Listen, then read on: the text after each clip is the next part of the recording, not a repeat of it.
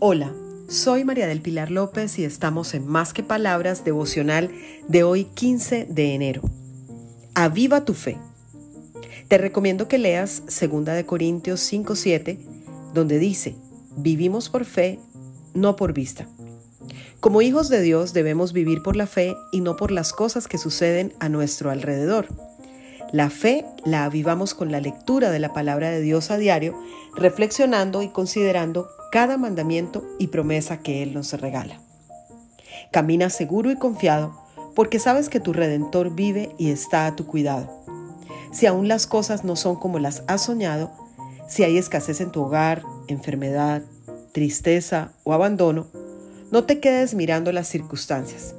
Sigue adelante y declara lo que no ves sueños cumplidos, abundancia, salud, alegría y protección para ti y para los tuyos.